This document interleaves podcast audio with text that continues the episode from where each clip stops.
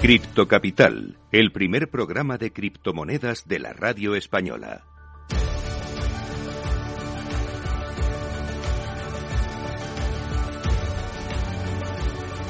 Saludos a todos los criptocapitaleros. Para vosotros es este programa el primero de la radio española que te cuenta lo que nadie te está contando sobre la tecnología blockchain y el mundo cripto. Estamos aquí para informar, formar y entretener, y si es posible, todo a la vez. I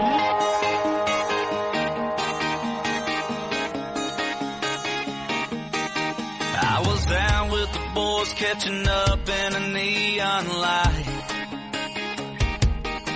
Didn't know till we walked in, it was karaoke night. She was in a circle of girls chasing Cripto Capital con Carlos Puch Sajibela. Bueno, bueno, pues hoy traemos a dos invitados muy interesantes. Tenemos con nosotros a Rocío Álvarez Osorio, directora de marketing de Token City. ¿Qué tal estás, Rocío? Muy bien, Carlos. Muy buenas tardes. Pues ahora estamos contigo. Y también Vicente Romero de Ávila, CEO de CryptoPocket. ¿Qué tal estás, Vicente? Muy bien, buenas tardes y muchas gracias por invitarme. Genial, tendremos también en el programa nuestras habituales secciones de Cripto Enigma, la Criptopedia, el Criptotest y el Cripto Consejo. Y hoy el Cripto Enigma consiste en saber qué es Refi DAO. Resolveremos el cripto enigma al final del programa, pero solo si sois buenos y os mantenéis escuchándolo.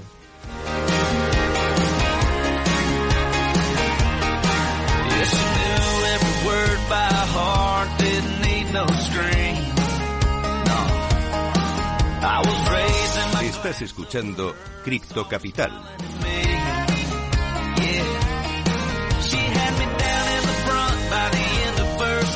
Bueno, pues como os decía, es un placer tener con nosotros a Rocío Alvarado Osorio, partner y CMO, directora de marketing de Token City, nombrada mujer de referencia en el emprendimiento innovador por el Alto Comisionado del Gobierno de España, también nombrada top 100 inversoras por el referente, licenciada en Derecho Económico por la Universidad de Navarra, máster en ICADE y en MBA, en el IS, socio y responsable de la Comisión de Criptoactivos en Women in a Legal World, WLW, mentor en diferentes proyectos de incubadoras y aceleradoras como Zakut Innovation Hub entre España e Israel, y ella se autodefine como disfrutona de la vida y cypherpunk. Bueno, ¿nos aclaras, Rocío, un poco esto último o todo lo demás? Vamos, ¿eh? Bueno, Carlos, yo la verdad es que soy una apasionada, soy una apasionada de este mundo desde que en 2016, eh, como digo, yo me explotó la cabeza y conocí lo que es la tecnología blockchain y todas sus aplicaciones y eficiencias y oportunidades que había en el mercado, pues bueno, me enamoré de la tecnología y de todos sus usos y aplicaciones ¿no? que, podía, que podía llegarse a hacer. Y de todo lo que has hecho y, estás involucrada, digamos, ¿qué es lo que de lo que te sientes más orgullosa? Si es que hay algo que puedes destacar entre todo ello. Pues lo que más me siento orgullosa es de ahora mismo eh, ser plenamente feliz con lo que estoy haciendo y con quién lo estoy haciendo. Qué bueno es eso, ¿eh? poder elegir tu proyecto, poder elegir las personas con las que trabajas y con las que compartes, pues al final una parte importante de la vida, ¿no? Que es la parte, la parte profesional, ¿no? Bueno, hay una pregunta que hacemos a todos nuestros invitados y no te vas a librar, claro. Y es si eres criptofan o criptoescéptica y por qué. A ver, yo soy lógicamente criptofan. Eh, ¿Por qué? Pues porque al final lo que subyace de cripto eh, pues no deja de ser una verdadera revolución. Una revolución en el cual, eh, si no, no estaría involucrada en el proyecto de Token City, ¿no? O sea, eh, por un lado está la revolución a nivel, lógicamente, de tecnología, lo que nos viene a traer eh, con todas las eficiencias y, y, bueno, y oportunidades a nivel de, mercado. Y luego, por otro lado, pues porque viene a revolucionar, y en eso soy una fiel defensora, lo que es la parte de democratización de, la propia economía, ¿no? O sea, hay un nuevo canal para, para compañías eh, se puedan financiar, eh, incluso en aquellos eh, a nivel geopolítico, lugares donde hay está actualmente desbancarizado. Esto es, es un acceso por parte de las compañías para poder financiarse y, y lógicamente, pues para a nivel de ciudadanos poder insertarse en lo que es una economía y el poder acceder a nuevas oportunidades de inversión que antes no tenían. Entonces, yo creo que son todo cosas buenas. Lógicamente, partiendo de lo que es una buena formación, una buena formación financiera y una buena formación tecnológica, ¿no? A la hora de tomar decisiones, tanto a la hora de construir como proyecto en blockchain, como de invertir desde el punto de vista de inversión. Estábamos comentando antes con nuestro otro invitado, con Vicente, que es verdad que en España a lo mejor no se ve tan necesario, pero hay países como en Latinoamérica, por ejemplo, que están desbancarizados o que su moneda no es precisamente estable en absoluto, que el hecho de tener acceso a criptoactivos y poder manejarse en ellos es crucial para, para poder sacar adelante proyectos, para su vida, etcétera. Es así, ¿no? Es así, es así. O sea, es decir, o sea, imagínate que en Latinoamérica el 45% eh, está desbancarizado, ¿no? Eh, y las compañías para poder acceder a financiación, pues igual incluso eh, tienen que estar pagando más de un interés del 100%, ¿no? Entonces, bueno, pues el, el, que a través de la tecnología se les abra un punto de venta de esos de esos tokens que representen lo que ellos consideren, ¿no? A nivel de modelo de negocio para poder gritar al mundo y decir que, bueno, pues eh, quiero llevar a cabo este modelo de negocio, me quiero financiar, esto es lo que representa eh, eh, mi token y, bueno, poder hacer esa cola a nivel global para que inversores, pues si confían en ello y, das, y, es, y es robusto el negocio, pues que puedan dar esa oportunidad, ¿no? Bueno, me imagino que algo tiene que ver lo que hacéis en Token City con esto que estamos hablando. Entonces, ¿nos puedes contar cuál es el origen, la génesis de Token City y qué es lo que hacéis? Totalmente, tiene todo que ver, todo que ver. Vamos a ver, nosotros en Token City provenimos, de hecho, de un crowdfunding. O sea, que tenemos mucha experiencia en lo que es financiación alternativa de compañías. Eh, y justo, pues hubo en su momento una inversora, en un, quiso invertir en un proyecto en, en 2019 eh, 100.000 euros en una de las startups que se estaban financiando en, en, en Adventuris, que es el crowdfunding de, de, Token City, y dijo, bueno, pero yo esto, ¿cuándo lo puedo hacer líquido? ¿no? Entonces, eh, lógicamente, pues la contestación fue, a ver, a no ser que usted invierta en el Nasdaq, en el 35 en Euronext, el 99,99% de las inversiones a nivel global en compañías son ilíquidas. Entonces, desgraciadamente, acabó invirtiendo 3.000 euros en detrimento de oportunidades de, inversión de la compañía y sus propias oportunidades de inversión, de diversificación en compañías. Entonces, a partir de ahí nos empezamos a estrujar en la cabeza de qué puede haber en el mercado para dar liquidez a esas posiciones que a día de hoy son ilíquidas. Y de ahí nace Token City. O sea, fuimos el, primer crowd en, a finales de 2019 eh, que emitimos la primera nota convertible tokenizada Estamos hablando de hace cuatro años, esa es la prehistoria de, toda esta historia. Sí, sí, es la prehistoria. Claro, imagínate, ¿eh? en ese momento, pues las criptos estaban empezando a sonar, los NFTs, vamos, y los security tokens ni estaban ni se les esperaban. No existían, exacto. exacto. Entonces, a partir de ahí, eh, bueno, pues eh, nosotros en el crowdfunding empezamos a, a, emitir las, las primeras emisiones, sobre todo de deuda tokenizadas. ¿Qué quiere decir esto? Eh, o sea, claro, yo digo antiguamente, porque es lo que eh, nosotros no, no, estamos haciendo, pero bueno, eh, pues cuando una inversión invierte en una compañía, pues por ejemplo en deuda, ¿no? Eh, firme, o sea, pues firma un contrato, un contrato de, pues, de un préstamo con la compañía eh, y directamente ese contrato en papel lo guarda en el cajón, ¿no? Eh, esperando pues a que final los intereses eh, le devuelvan el principal y si resulta que quiere que le devuelvan antes del préstamo, pues la compañía no lo va a hacer lógicamente y no hay un mercado en el cual pueda vender ese contrato. No, hay un mercado secundario donde digamos no cotice, ¿no? Exacto. Entonces, eh, nosotros en ese aspecto, pues ¿qué hacemos? Pues ese contrato de ese inversor, en vez de entregárselo en un papel que lo guarda en un cajón, se lo, se lo, se lo entregamos en un formato digital. En un formato digital que se llama Security Token, ¿vale? Eh, lo digitalizamos en la tecnología blockchain y él directamente tiene su contrato digital, digitalizado en, en su móvil, en, en, una wallet. Entonces, eh, con, con, con, con, la esencia de todo esto, ¿cuál es? Una, le estamos poniendo a la compañía un punto de venta a nivel digital para que pueda hacer una cola a nivel global de una manera muy ágil y muy rápida para que inversores puedan invertir en su proyecto.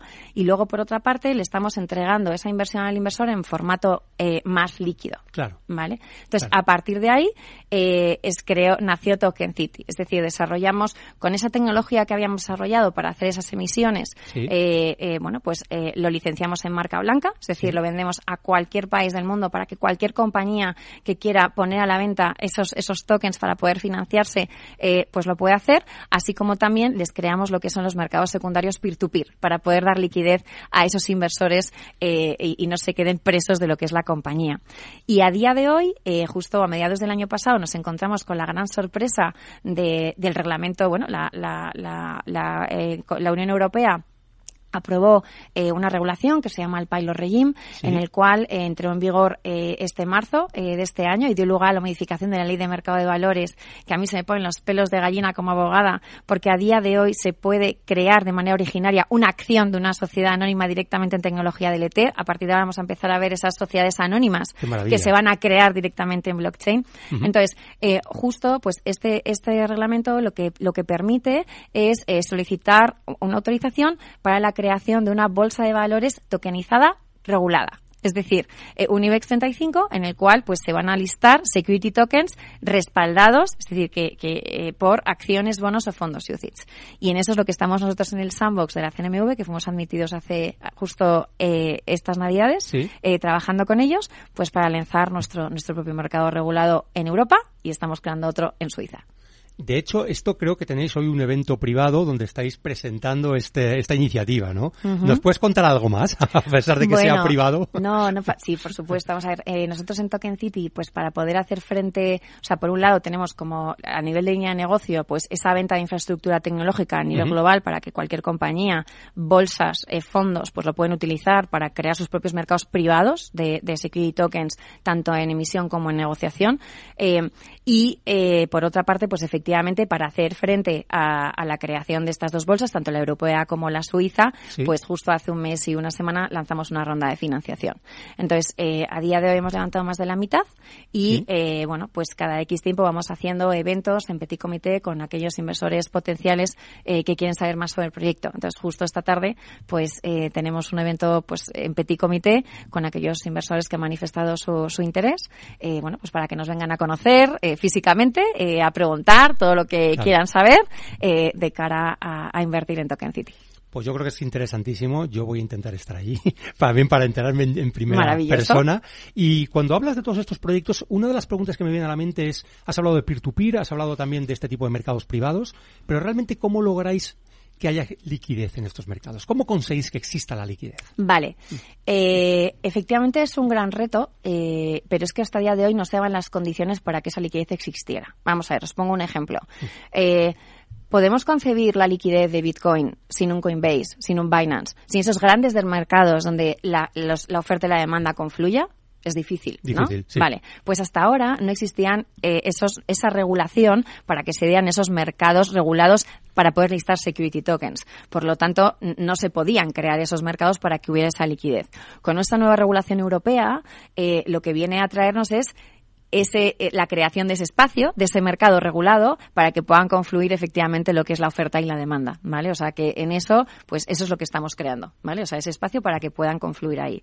Y luego, pues a nivel efectivamente más de mercados privados, eh, ahí directamente lo trabajan lo que son nuestros propios clientes, porque uh -huh. nosotros les proveemos de infraestructura tecnológica eh, y, y, de las diferentes capas regulatorias y la consultoría previa, lógicamente, pues para, oye, eh, yo quiero tokenizar, pero vamos a ver el qué, qué tiene sentido. Entonces nos sentamos con ellos para ver exactamente dentro de eh, tu balance eh, qué tangibles e intangibles eh, tiene sentido, se puede o no se puede, tiene sentido tokenizar para entregárselos a alguien que le aporte mucho valor y que esto te ayude a posicionarte o lo que tú quieras conseguir como compañía.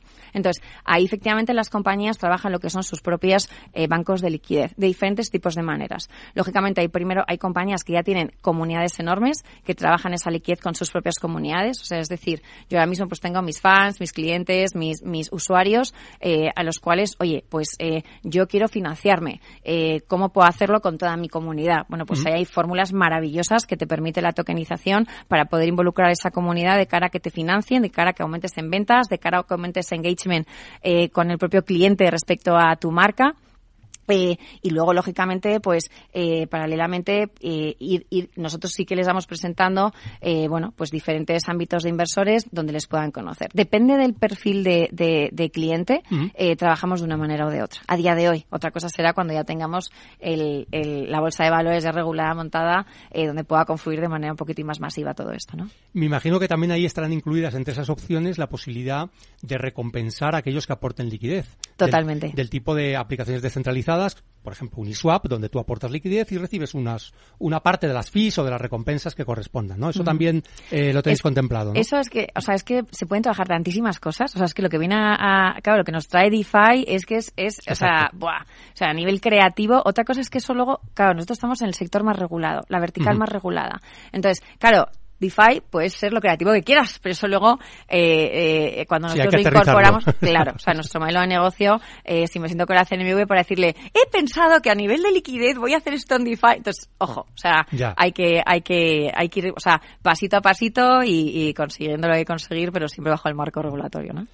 Hemos hablado en el programa, has hablado tú, eh, fundamentalmente de security tokens y a lo mejor hay muchas personas que no saben lo que son. Realmente es algo parecido a una acción de una compañía, lo que pasa es que en el mundo cripto, en el mundo de la blockchain. Es así, acláranos, un poco el, concepto, sí, ¿no? a ver, dentro de los criptoactivos, dentro de lo que es el, todo el ámbito de los criptoactivos, por un lado tenemos lo que son las criptomonedas, las criptomonedas pues lógicamente originarias de blockchain, pues todo el mundo conoce Bitcoin, todo el mundo conoce Ether. Luego pues tenemos las stablecoins, que son aquellas criptos eh, que su par generalmente suele ser el dólar, el euro. Eh, y luego tenemos un mundo de tokens, ¿vale?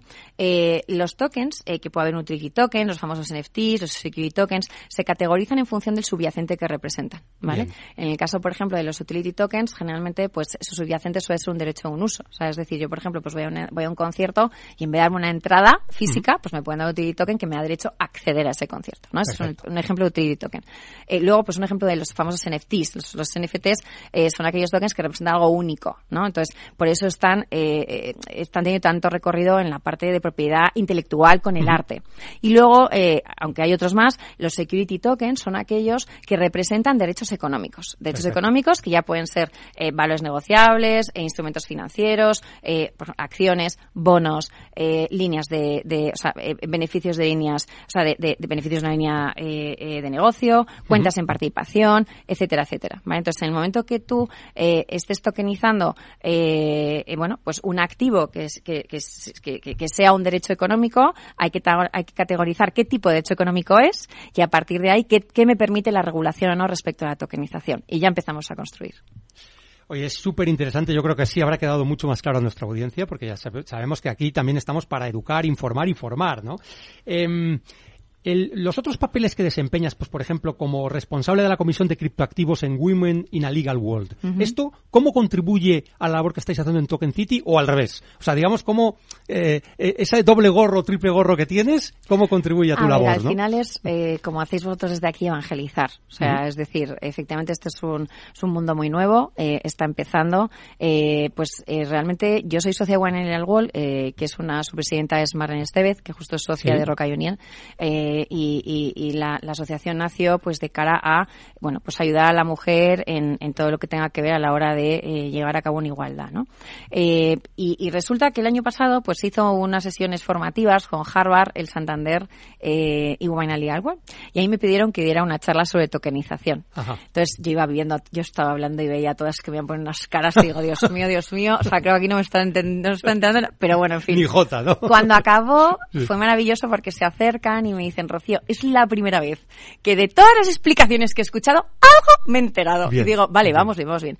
Y a partir de ahí me pidieron el montar una comisión, eh, la comisión de criptoactivos dentro de Women Legal Entonces, la esencia de la comisión es, eh, está dirigido pues a, sobre todo a aquellas socias. Yo he querido incorporar a mujeres del ecosistema, eh, porque creo que es muy importante no solo verlo desde la perspectiva legal, sino otras mujeres que están liderando proyectos del mundo cripto en, que hay unas cuantas y muy valiosas. Sí, exacto, exacto. Entonces, la esencia de la comisión es, o sea, la misión es formar y dar a conocer lo que es esta tecnología aplicada al mundo de la inversión eh, para, para, bueno, pues para que eh, lo vayan conociendo desde las propias socias como lo que es la propia sociedad, y las propias empresas, etcétera, etcétera. Entonces, desde la comisión, pues eh, formamos, creamos, o organizamos comidas con stakeholders relevantes, pues para que den, expliquen qué están haciendo en el sector y todo eso pues vaya, vaya filtrando y penetrando. Organizamos mesas redondas, etcétera, etcétera. Me parece interesantísimo, porque es verdad que esa labor que estamos diciendo educativa, por supuesto, eh, abarca a todo el mundo, y si además eh, pues hay un colectivo de, mujeres que pueden impulsarlo, pues bienvenidas, y aquí desde luego hemos dado voz a muchas de ellas, ¿no? Y seguiremos haciéndolo, como es en tu caso, ¿no?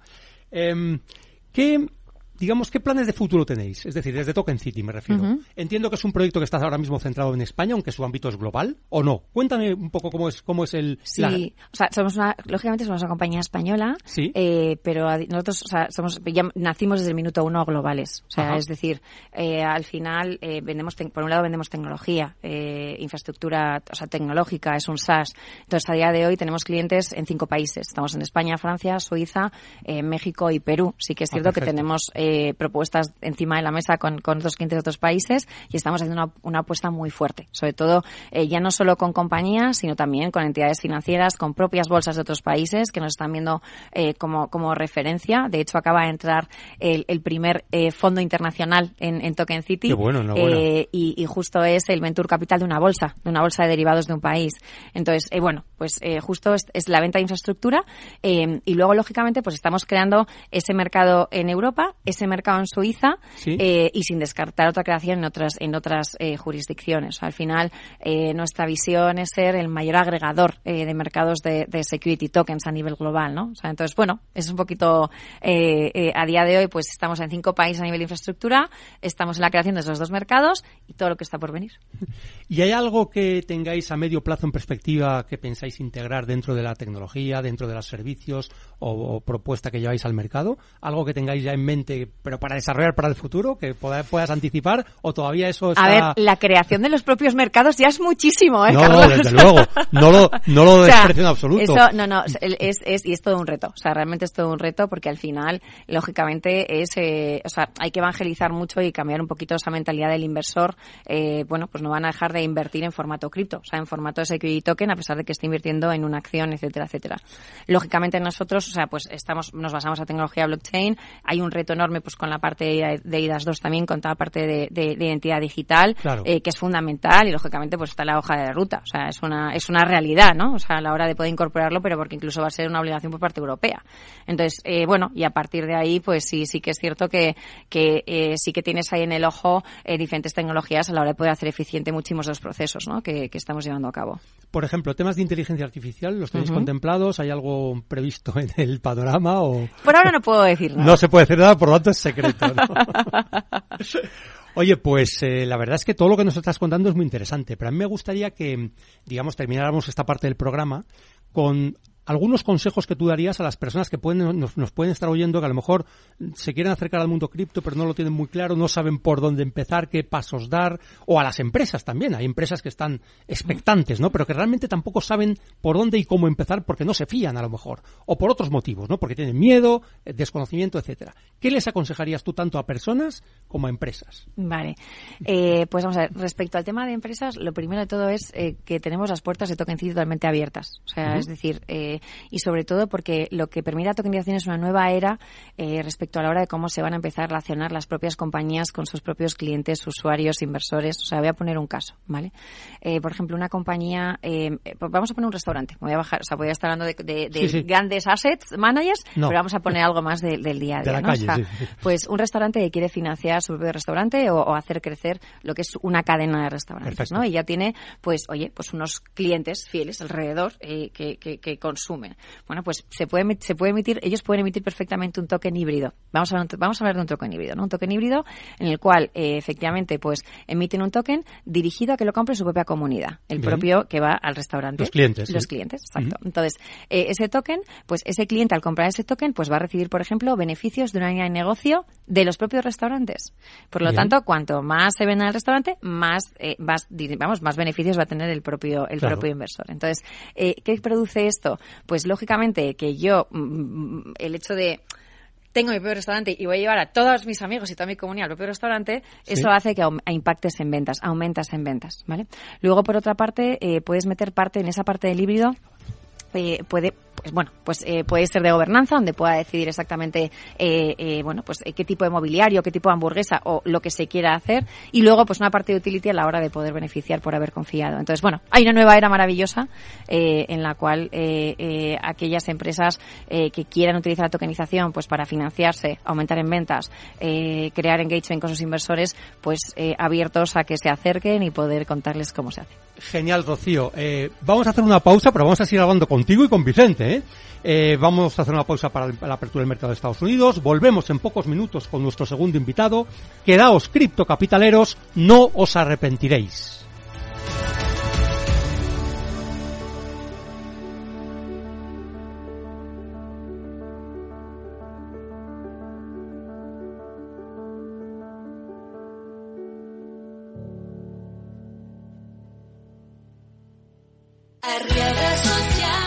Acuerdas de los gastos que pagaste cuando firmaste tu hipoteca? ¿Te cobraron tasación o notario? Si es así, debes saber que esta cláusula es abusiva y puedes reclamar su devolución. No pierdas el tiempo. Llámanos al 926 48 20 o entra en arriagaasociados.com. Arriaga Asociados. Hagámoslo fácil.